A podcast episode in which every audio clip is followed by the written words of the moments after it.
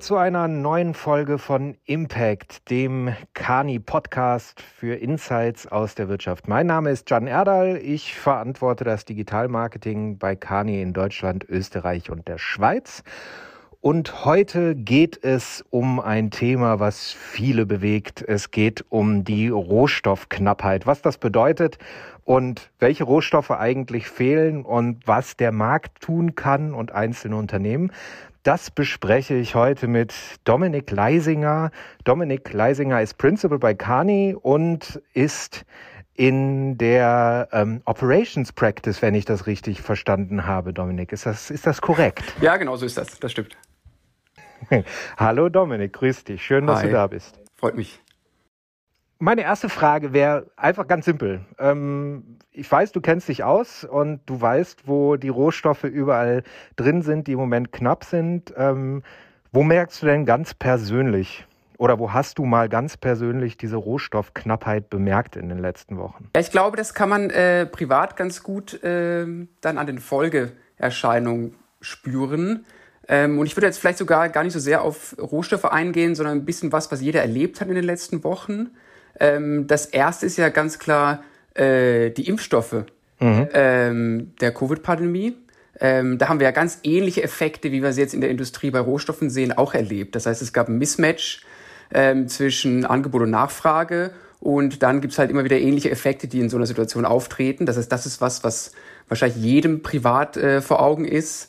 Ein anderes privates Beispiel, was auch da zusammenhängt mit der Rohstoffknappheit in Summe, ähm, ist sicherlich äh, für alle, die in letzter Zeit versucht haben, ein Automobil zu kaufen. Auch da hat sicher der ein oder andere äh, sehr lange Lieferzeiten erlebt.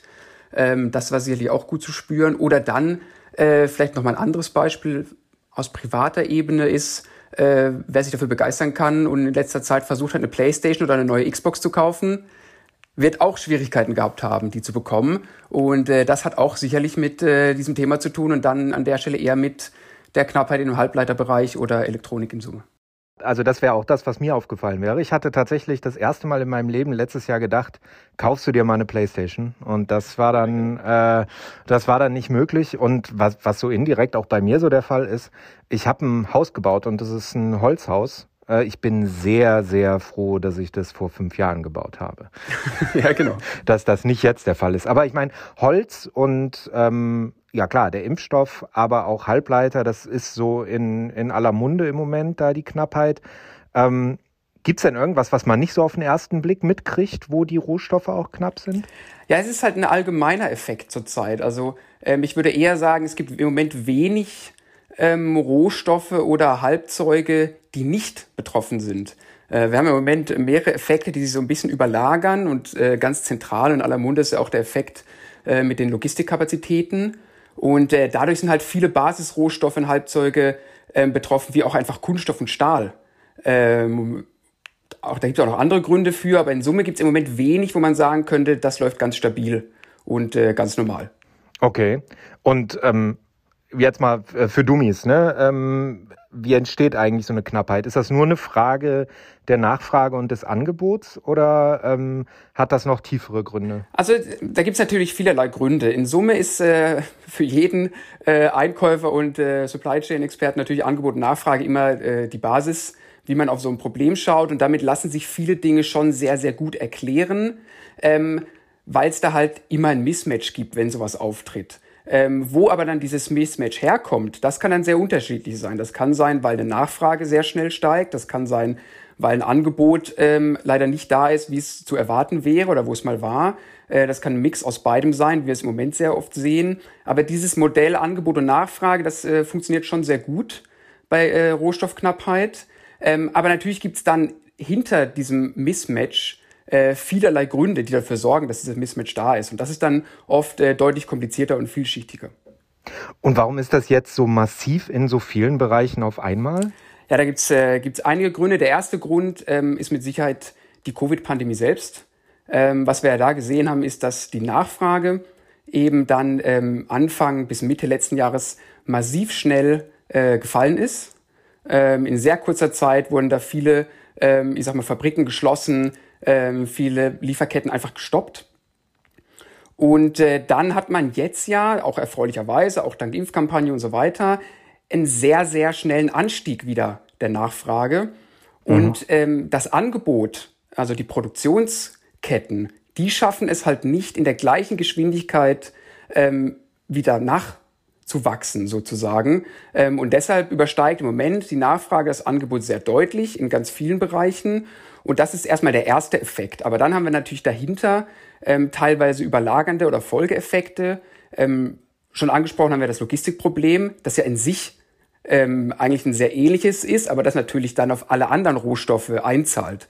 Also das eine ist ja, habe ich den Rohstoff, mhm. äh, sagen wir jetzt mal, in Shanghai zur Verfügung. Aber das andere Folgeproblem ist ja, kriege ich ihn dann auch auf einen Container von Shanghai nach Hamburg. Mhm. Äh, und diese Kapazität fehlt halt im Moment noch auch. Und das, ähm, ja, sagen wir, zahlt da drauf. Und dann haben wir lokale Effekte. Ganz äh, anfassbar ist da in den USA so zum Beispiel äh, der Plastikmarkt wo wir dann dazu noch äh, einen Hurricane Laura hatten, der natürlich auch die ganze Supply Chain äh, angegriffen hat. Dann hatten wir natürlich auch äh, den extremen Frost äh, mhm. in Texas. Auch das ist natürlich sowas, das verstärkt natürlich solche Effekte, aber diese Effekte, die muss man dann im Detail verstehen, weil die sind natürlich sehr lokal und sehr spezifisch dann wieder. Und wie ist das bei der Planung von solchen Dingen? Weil ähm, du sagst jetzt, okay, die, äh, der Wirtschaftsaufschwung oder die Erholung der Wirtschaft kommt jetzt sehr massiv. Die Nachfrage steigt sehr massiv. Ähm, aber in der Politik und auch in der, in der Wirtschaft ist es ja ähnlich. Man muss schauen, ob man ähm, irgendwelche Prognosen treffen kann. Und eine Prognose war ja, dass die Nachfrage schon wieder steigen wird. Das sagen ja, sagten ja auch viele Experten seit Monaten. Ähm, warum ist da so, so spät erst darauf reagiert worden? Oder warum äh, sind die Kapazitäten so gering gehalten worden? Ja, am Ende ist das natürlich immer ähm, zuallererst mal ein Risikomanagement äh, der beteiligten Unternehmen. Das heißt, äh, die überlegen sich natürlich sehr genau, wann gehen wir eigentlich ins Risiko und ähm, steigern vielleicht eine Produktion ohne dass die Nachfrage schon da ist, mit dem Risiko, ich habe dann ähm, auf Halde produziert und werde vielleicht die Ware nicht los. Das ist sicherlich mhm. das Erste. Ähm, das Zweite ist natürlich auch, dass ähm, mit all der Unsicherheit, die durch die Pandemie da ist, eine Nachfrage natürlich sehr spontan und sehr schnell steigt. Ähm, mhm. gleichzeitig aber das Anlaufen solcher Produktionsketten sehr viel länger Zeit braucht. Also wenn man ein Stahlwerk, das ist vielleicht sehr anfassbar und gut vorstellbar, wenn ein Stahlwerk mal steht und so ein Brennofen mal ausgekühlt ist, ähm, das wieder ans Laufen zu bringen, das dauert halt Tage bis Wochen. Mhm. Und äh, bis dann die ganzen Folgeprozesse nach der Stahlproduktion auch wieder soweit sind. Genau das ist, was wir jetzt sehen. Und das ist natürlich auch ähm, nur sehr schwer in der Extreme, wie wir es gesehen haben, ähm, dann auch wirklich gut aufzuplanen. Mhm. Ja, jetzt, jetzt steigen ja auch zurzeit ähm, tatsächlich die Lebensmittelpreise. Das kommt ja noch dazu. Ne? Also wenn habe ich heute noch gelesen, dass äh, das auch jetzt erwartet wird, dass mit einem äh, mit einer gewissen Verzögerung in Deutschland auch die Lebensmittelpreise steigen. Weltweit tun sie das ja schon. Ähm, das kann ich mir natürlich vorstellen, dass zum Beispiel äh, der Milchpreis steigt, weil die Nachfrage in der Pandemie höher, höher wurde, weil die Leute sich da irgendwie was gönnen wollten. Ähm, jetzt ist natürlich der zweite äh, der zweite Effekt, also der eine ist Knappheit, wenn zu viel Nachfrage da ist und zu wenig angeboten, der andere ist ja ein Preis. Ähm, wird jetzt alles teurer an Konsumgütern? ähm, die Wahrscheinlichkeit ist groß. Also es ist tatsächlich so, dass, ähm, und das sehen wir in den USA schon deutlich ähm, klarer als äh, vielleicht jetzt bei uns in Europa, aber in Summe ähm, deutet vieles darauf hin, dass wir eine stärkere Inflation sehen werden, äh, auch in den Konsumgütern als in den letzten Jahren, definitiv. Mhm. Entsprechend äh, allgemein gesprochen, ja, es wird wahrscheinlich einiges teurer werden in nächster Zeit, ja. Und wie können jetzt, sag ich mal, große Einkäufer, also wenn ich jetzt in einem äh, großen produzierenden Gewerbe im Procurement sitze, wie kann ich denn sicherstellen, dass diese Preise, die jetzt abgerufen werden, dann auch in naher Zukunft, wenn die Produktion und auch die Lieferung wieder in eine Normalität kommen, dass ich dann auch schnell wieder ähm, bessere Preise erzielen kann. Ja, was wir da ähm, sehr oft raten und wo wir die auch dann unterstützen gerne, ist ähm, erstmal eine Transparenz zu schaffen. Das heißt, wirklich zu verstehen, ähm, wie ist eigentlich die Kostenstruktur von dem, was ich einkaufe und wie viel davon ist tatsächlich jetzt beeinflusst von zum Beispiel einem höheren Stahlpreis. Ähm, das kann ja sehr schwanken von Produkt zu Produkt. Das heißt, wenn ein Stahlpreis um 10% steigt, heißt das ja nicht, dass der Gesamtpreis steigen sollte. Das Zweite ist, man kann natürlich dann auch temporär mit einem Lieferanten eine faire Vereinbarung treffen, kann sagen, jetzt geht der Stahlpreis gerade hoch. Das heißt, für die nächsten drei bis sechs Monate einigen uns auf einen Zuschlag, der dann aber auch wieder entfällt, sobald der Stahlpreis sich wieder normalisiert hat. Also das sind eigentlich relativ einfache Schritte, mit denen man als, mit denen man als Unternehmen schon sehr viel erreichen kann. Erstmal Transparenz zu schaffen, äh, zu verstehen, wie hoch ist eigentlich mein Risiko in Summe auch und dann auch gemeinsam mit der Transparenz eine Lösung zu finden, die halt temporär und am Markt sich orientiert und nicht jetzt äh, pauschal zu sagen, wir erhöhen jetzt alle Preise um 10 Prozent. Das wäre sicherlich äh, der falsche Schritt. Das heißt, ich muss bei jedem Produkt, was ich habe, dann irgendwie gucken, dass ich das einzeln manage und da dann auch einzeln Verträge für eine oder bestimmte zumindest, Zeit erstmal Zumindest mal für äh, die wichtigsten Produktgruppen oder Kategorien, wie der Einkäufer ja gerne sagt, äh, zumindest mal auf der Ebene sollte man schon von Fall zu Fall ähm, sich wirklich damit beschäftigen und dann auch entscheiden, ja. Mhm. Jetzt, jetzt kenne ich ein paar Unternehmen, die haben zum Beginn der Pandemie sehr gut dargestanden, was ihre Produktion angeht, einfach weil sie immer relativ hohe Lagerkapazitäten hatten. Ähm, und dann zum Beispiel Ersatzteile vor Ort hatten, die nicht aus China kommen lassen mussten, teilweise auch Halbleiter vor Ort hatten, die sie nicht dann noch extra aus Fernost haben kommen lassen müssen. Ähm, müssen die Lieferketten, was die Lagerkapazitäten wer, äh, angeht, wieder ähm, irgendwie zentraler für die Unternehmen vor Ort organisiert werden? Ja, das ist mit Sicherheit ähm, ein Trend, den man schon die nächsten Jahre erwarten kann. Ähm, und das ist ja ein Trend, den gab es auch schon vor äh, der ganzen Pandemiesituation. Ähm, das Thema Nachhaltigkeit ist ja seit einigen Jahren in aller Munde. Ich meine, das spricht natürlich auch mehr und mehr für lokale Lieferketten und eben nicht äh, alles rund um den Globus, ähm, ich sag mal, zu verschicken.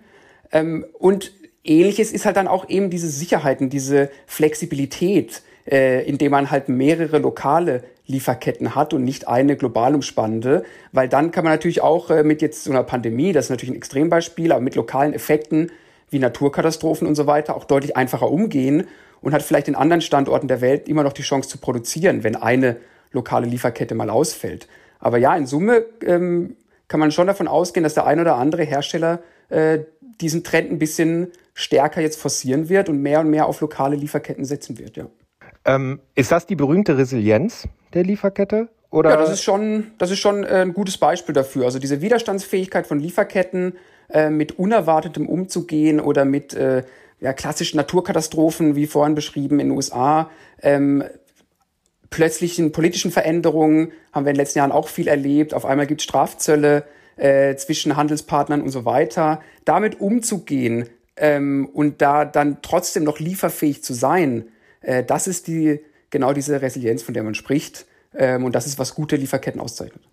Kriege ich das denn bei einem Werk, bei einem äh, Werkstoff wie Holz zum Beispiel, kriege ich das irgendwie wieder ins Gleichgewicht? Also das, das würde mich da einfach mal interessieren. Da haben ja, da sind ja starke politische Aspekte mit drin. Ne? Also die USA haben Strafzoll gegen Kanada eingerichtet, dadurch kauft die USA massiv in Europa ein.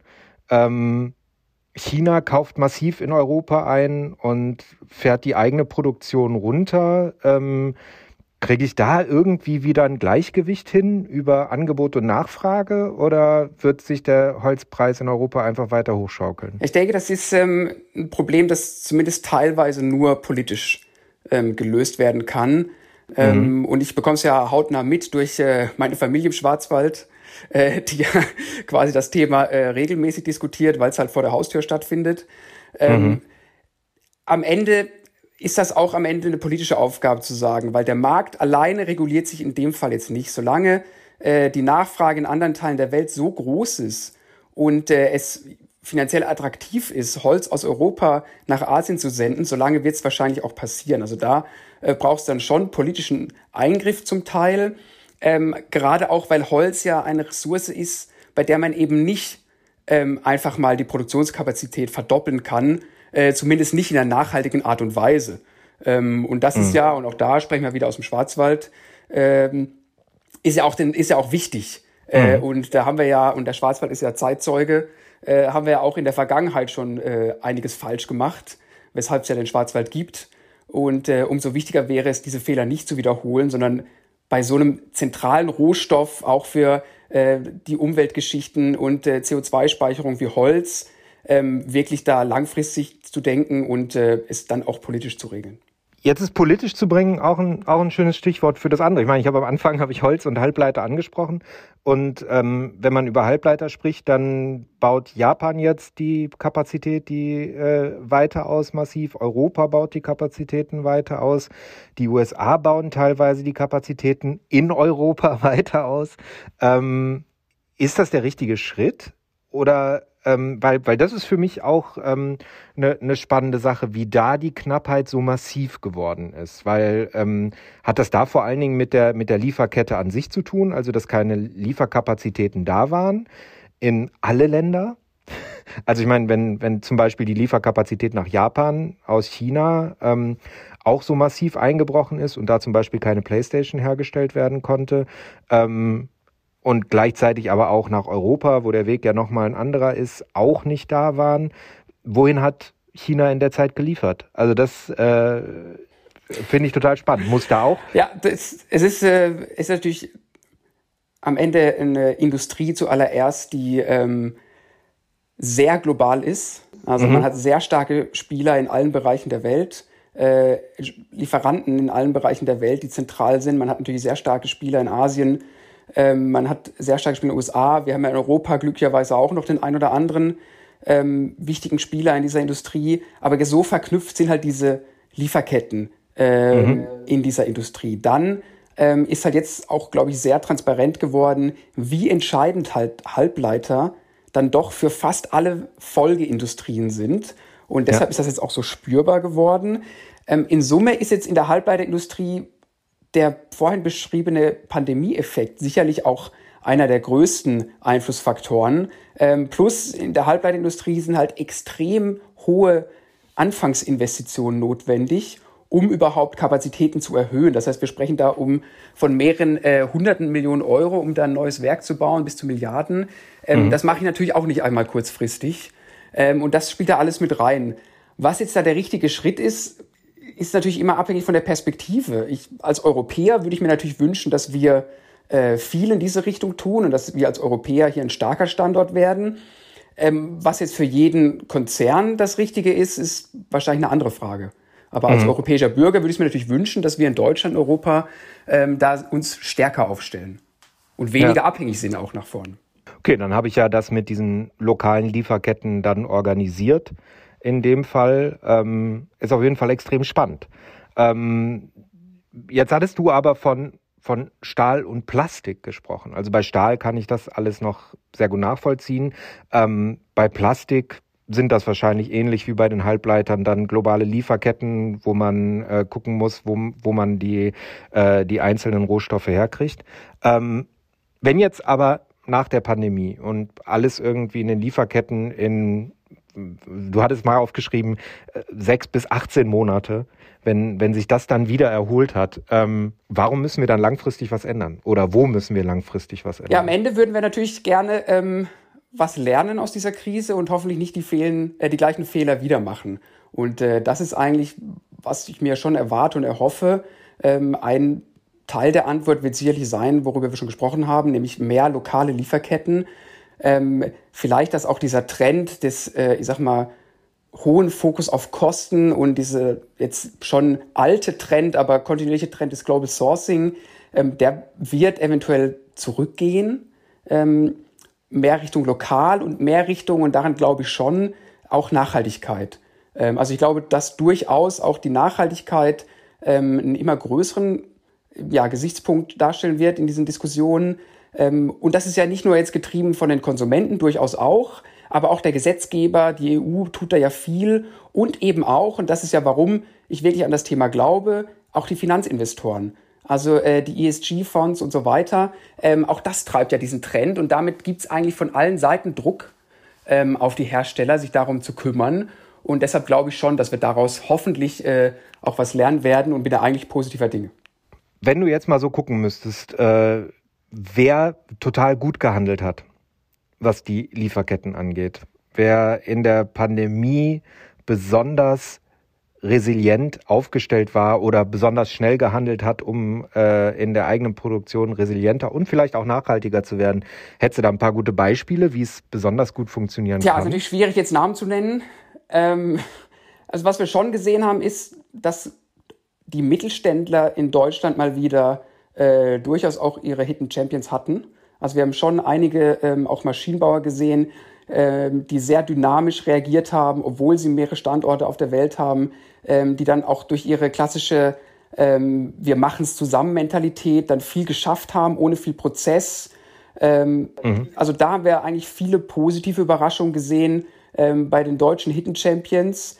Ähm, wir haben auch gesehen, dass große Konzerne sehr, sehr bemüht waren, ähm, aber oft dann halt einfach doch durch Größe und Trägheit vielleicht einen Ticken länger brauchen, ähm, aber dann am Ende doch auch sehr konsequent gehandelt haben. Also auch das muss man dann durchaus sagen, äh, bis hin zu, äh, man kauft vielleicht äh, eigene Transportschiffe, ähm, um eben unabhängiger zu werden, ähm, waren dann doch einige sehr konsequent dem Handeln. Ähm, ja.